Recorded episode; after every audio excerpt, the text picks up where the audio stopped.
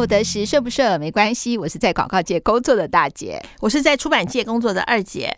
上一集呢，我们请到了那个 Anna 牧师，然后得到大家很多的回响。那我自己呢，事后听了我们节目也蛮感动了，所以我们这次又请到了 Anna 牧师来回答我们这集听众的问题哦。Anna 牧师跟大家打声招呼吧。Hello，大家好。好，我跟二姐呢都很开心收到听众的来信。那我们回答听众的问题的时候呢，我们都会用听众好朋友来称呼我们的听众。然后除了让大家比较有压力之外呢，因为我们也希望是说能保留，嗯、就是听众算是个人的。隐私不要直接把他的名字说出来。对啊，我们可以用三重李先生、景美王小姐，对不对？对，但是不要讲到人家刚好住在景美，那就 那就惨了，对啊，就完蛋了这样子。那我们请二姐来念一下我们今天的信吧。好啊。第二大姐、二姐，你们好！自从接触你们的 Podcast 之后，就一直陪伴我上班、下班通车时间。很喜欢你们聊天时，让我怀念起以前和姐妹淘下班后的小聚，也很喜欢你们的人生智慧。不好意思，我实在因为这件事情很困扰，想请问你们的看法。我是个老婆、女儿。妈妈，但我的原生家庭非常保守，而且父权，经济状况小康。大概在两三年前，我发现我自己的爸爸有小三与小四，而且都有了小孩。我应该跟我妈妈说吗？父亲外遇，我该插手这件事情吗？我妈已经快七十岁了，现在说我好像觉得也不能改变什么，只会让妈妈更伤心。我确定我妈还不知道，而且我猜我爸会觉得。更小灯小品，我实在憋不住这件事，但又好怕我妈伤心，实在不知道该怎么跟别人讨论这种像八点档的事情。想请问你们两位智勇双全的现代女侠，非常感谢你们啊！我看到这封信的时候，真的觉得是人生难题耶，真的。你觉得呢，Anna？我看到的时候就会觉得啊，好难。对啊，因为哎，就是很伤心吧。对啊，我、们、真的是，嗯、我可以我可能。哎，我我不晓得哎，我不晓得要我我倒感觉没像你们两位那么大哎，嗯嗯，可能是我自己是被外遇那个，那我好伤心哦。对，我先讲一下我个人的我小小的经验分享。我记得那个时候我发现我前夫外遇的时候，其实我觉得最可怕的是来自于对自己的。对自己的价值崩解，嗯嗯，是你会真的，你会不喜欢你自己哦，对，因为你被一个最亲密的人背叛，然后被拒绝，然后呃，因为当然他演的很好啦，他他他对我还是很好，可是你就知道他外面有女人，嗯，然后也有小三小四这样子，也有小孩。嗯、我那个时候其实我我我我我那时候其实非常讨厌我自己，就觉得我自己不可爱。好，所以那时候我记得那时候我我也连镜子都不愿意照哦。哦。啊，然后那时候我就去找牧师，嗯，好，去问我们牧师说，问我们的牧师说，我遇到这样的状况，我很痛苦，对，然后我就问他是不是基督教就不能离婚，就是一定要继续努力下去，对，好，就是要祷告啊，看神动工啊什么，其实可是那时候我非常的难受，嗯，好，然后呢，我记得那时候的牧师的话让我给了我非常大的安慰。好，是，他就跟我讲，他就是说，呃，当然是叫我姊妹嘛，哈，就叫我的名字。他就是说，他说，请我一定要记得要祷告，但是这个祷告是为了我自己，是不是为了我？我跟我先生、我前夫的关系哦，就不是说我祷告挽救我的新婚姻，不是不是。他说，先请你先祷告你自己。对，好，你你把你的需求去告诉神，上帝会告诉你该怎么做。是，不管你决定什么，继续跟哦我那个弟兄，因为他也是教会嘛，在一起，嗯、或者是你们决定要分开，都没有关系。对，我们我们都在这里陪你。但是你要先祷告，嗯、记住，不是为你的婚姻祷告，为你自己先祷告。Yeah. 对，嗯，对不对？因为我如果后来，我现在回过头去看那段时间，看那段时间，我觉得，因为我有为自己祷告，所以我没有那么恨。嗯，没错。我觉得你没有那么恨会很重要，就是因为我觉得那是我跟我前夫的关系，他跟孩子还是，所以我还是很鼓励我的小孩要去跟他的父亲要在一起。嗯，你不需要因为我的关系，那是因为我跟你爸爸的关系。是你还是他的小孩，就像他的爸爸妈妈，就是我以前的公婆，我们现在还有联络。嗯，因为他对我还是非常的好，我大概每个月都还会去。我姐姐、二姐、大姐应该知道哈。嗯，就是说你不会那么的恨。第二件事，当然我并不是说鼓励我们这个听众好朋友去祷告，但是我必须要讲一件事情啊。我给他的建议是，我不建议他说有些事情是看破不说破。我讲一句难听的，你怎么知道你妈不知道？对啊，对真的，你妈一定知道，嗯、真的。就像当时我前夫的外遇，是我前我十八岁认识我前夫，是他对我非常的好，大姐应该知道。对，我说他有外遇的时候，每一个人都说我有病。每个人都不相信，不相信，都觉得是我神经病哎、欸。嗯，可是我二姐的前夫对我也非常的好，我确信他就是有，嗯，没有任何的征兆，那个时候也没有证据，我没有证据，但是我确信他有，嗯，然后呢，但是你要我讲的话，我很难去讲那种。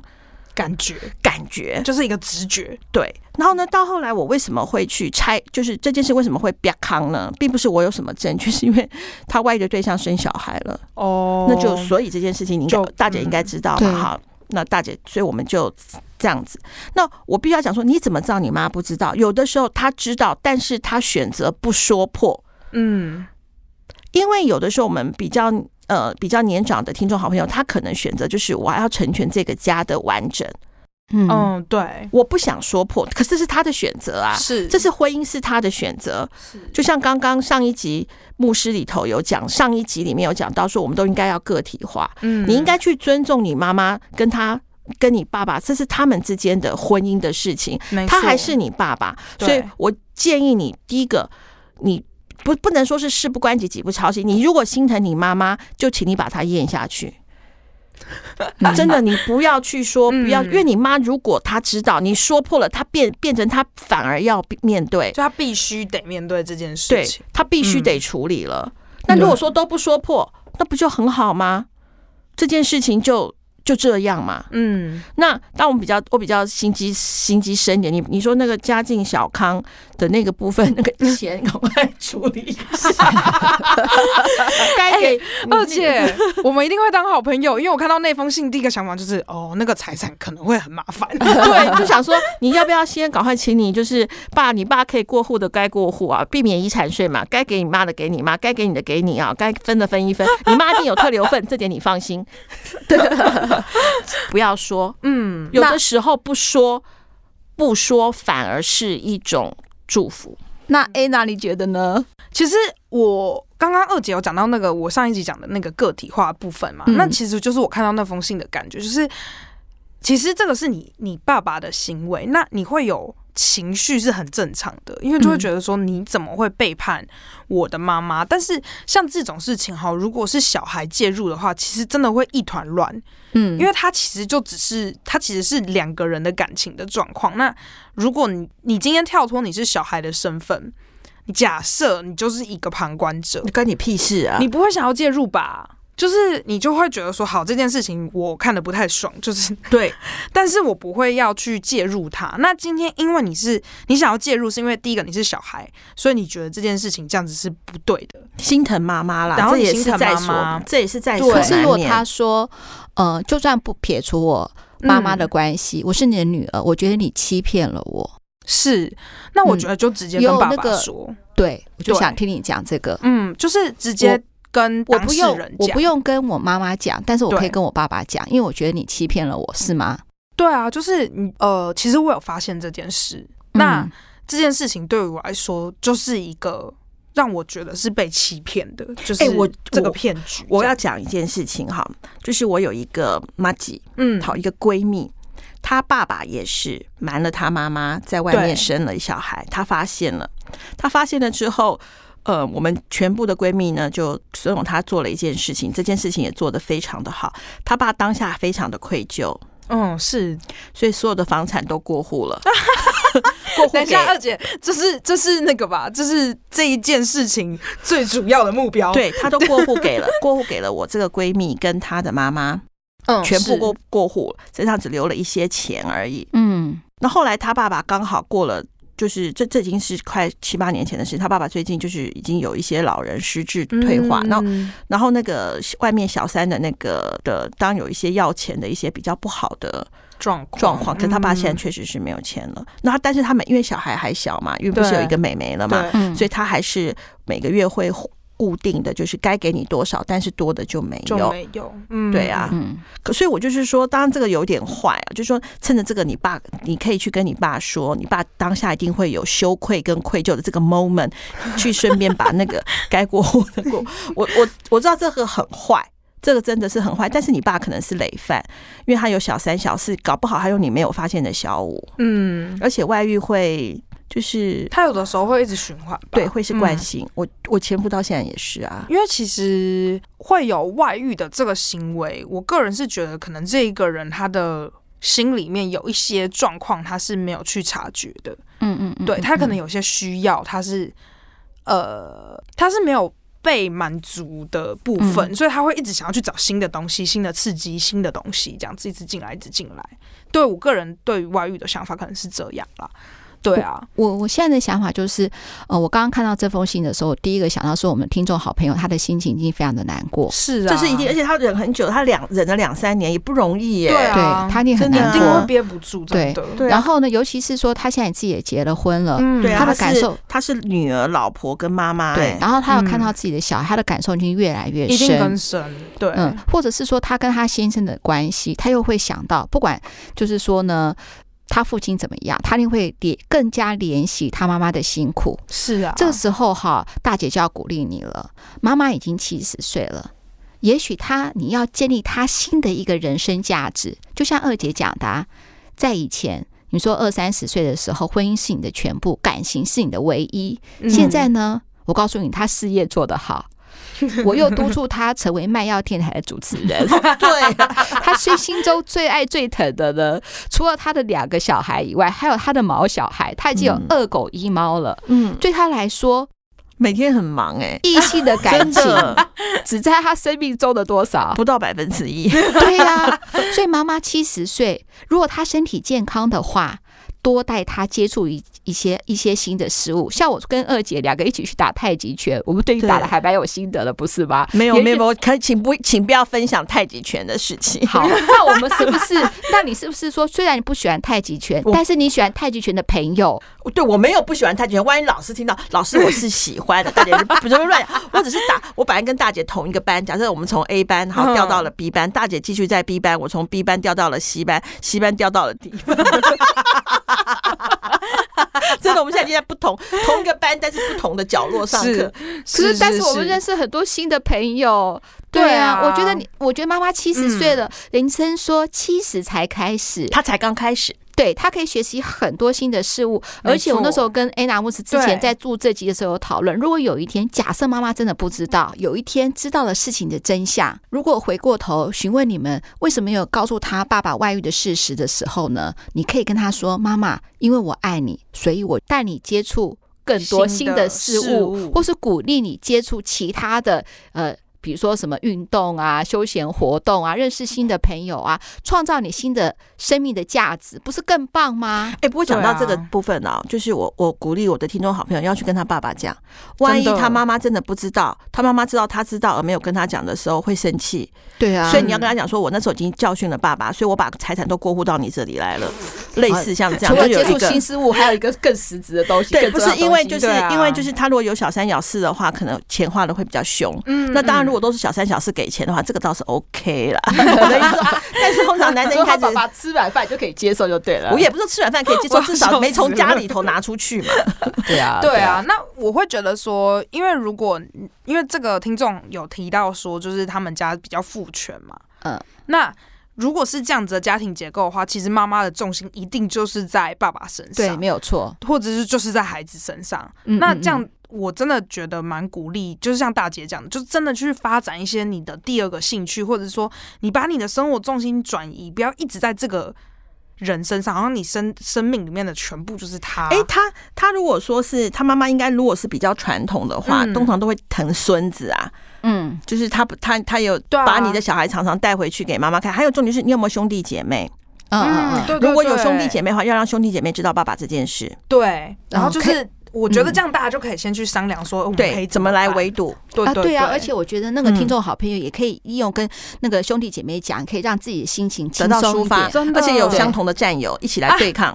对，嗯嗯嗯。那要跟先生讲吗？要要跟先生说，要跟先生说，因为有的时候，万一说今天要 cover 一下的时候，因为先生知道事情的话，不是不会在状况外。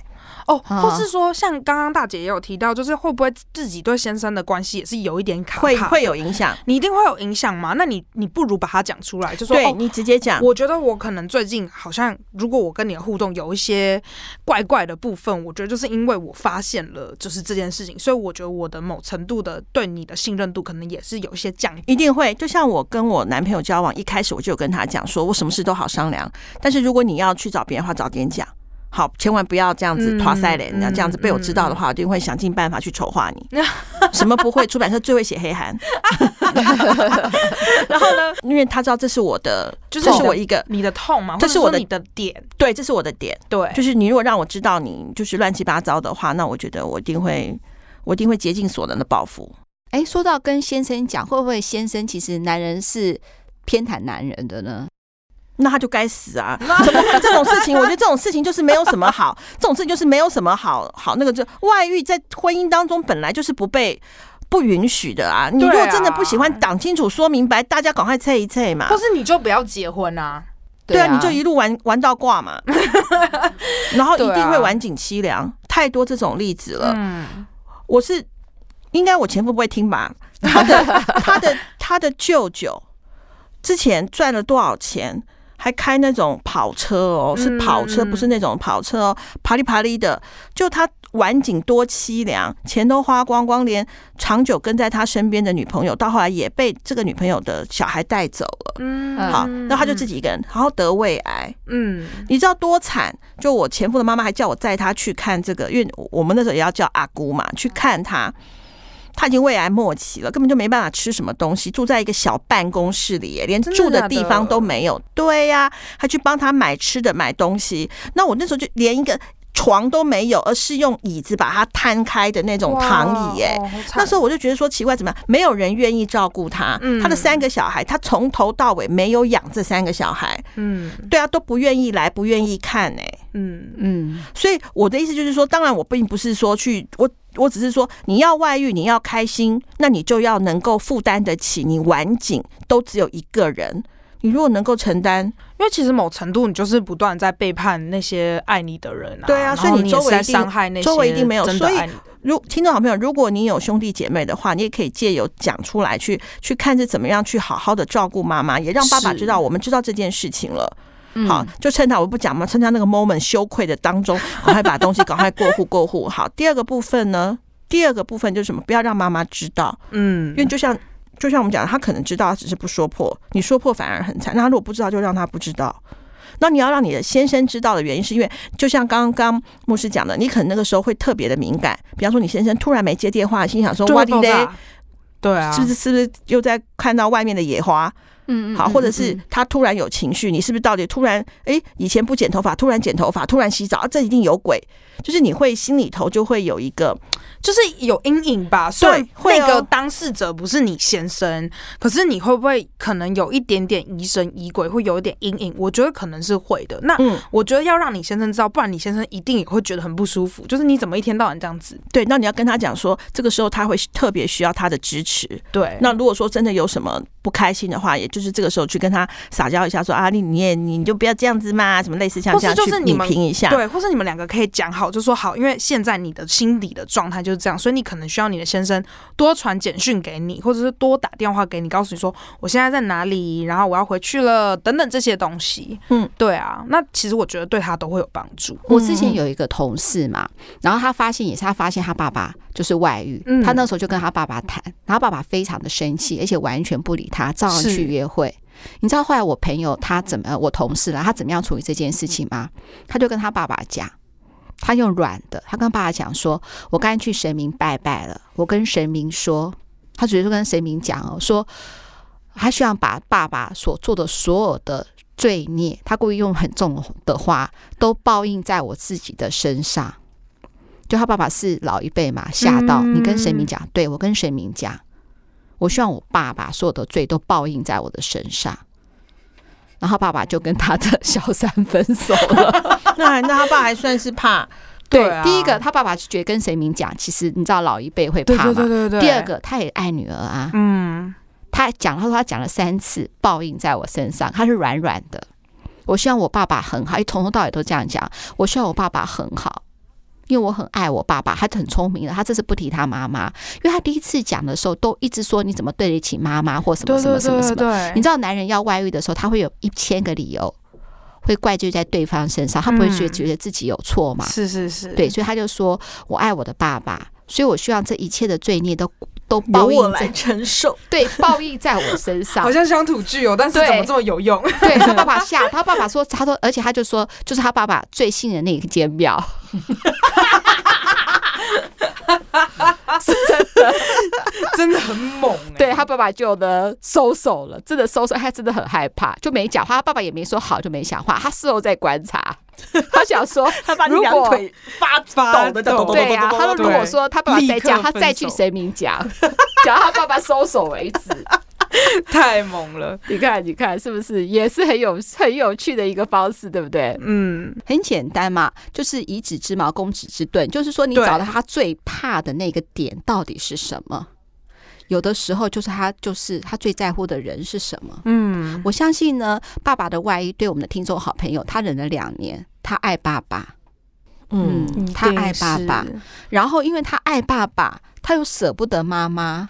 所以他才会难过，真的很难，真的很难。对，然后他不知道该怎么办的时候呢，他写信给我二五得十，是一个明确的抉择。所以各位听众好朋友，不论你感动啦，对啦，那各位听，你还是，所以我要讲，各位听众好朋友，你心里头有什么过不去的，都可以。写信来给我们。那如果也可以讲说，指定要谁回答，比方说指定牧师回答，那你就要再来。好，好，好，好，其实重点是要我再来。我们可以，可以，我很愿意。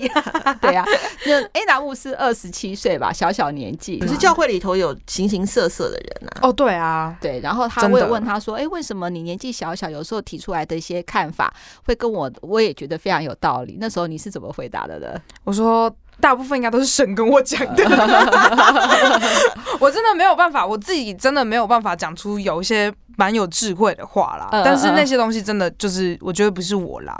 我觉得 Anna 应该是这么讲，因为她对人事物的本身就是关心。自然而然就会有感应，那我们也很开心，就是这集能够在一起到 你。在你下次我们有需要的时候，希望你能够随口随到，可以吧？可以，随口随到。好，那最后我还是要请二姐再呼吁一下我们的听众喽。好啊，各位听众好朋友，我我们非常的希望在二五得十的这个呃节目里面，我们所有的听众好朋友都跟家人一样，所以你的生活当中的点点滴滴，我跟大姐都很想了解，也很想听你的分享。如果你希望我们给你一些小小的建议，或者是听听我们有什么样的看法，都欢迎你写信来告诉我们哦。好，二五得十，顺不顺没关系，拜拜，拜拜。